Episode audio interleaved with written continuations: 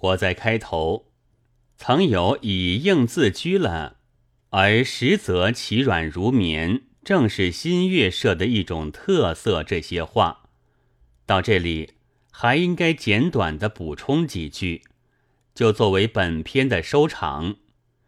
新月一出世就主张严正态度，但于骂人者则骂之，激人者则激之。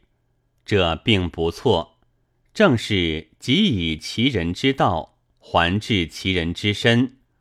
虽然也是一种报复，但非为了自己。到二卷六七号合本的广告上还说，我们都保持容忍的态度，除了不容忍的态度是我们所不能容忍以外，我们都喜欢稳健的。合乎理性的学说，上两句也不错，以眼还眼，以牙还牙，和开出仍然一贯。然而，从这条大路走下去，一定要遇到以暴力抗暴力，这和新月社诸君所喜欢的稳健也不能相容了。这一回。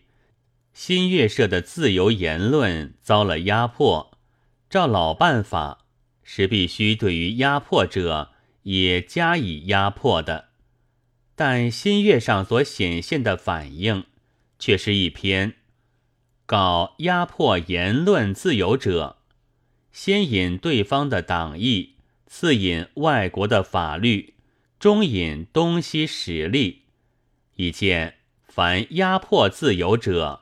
往往臻于灭亡，是一番替对方设想的警告。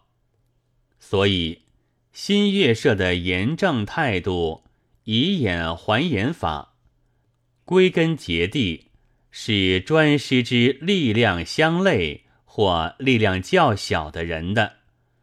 倘给有力者打肿了眼，就要破例，只举手掩住自己的脸，叫一声。小心你自己的眼睛。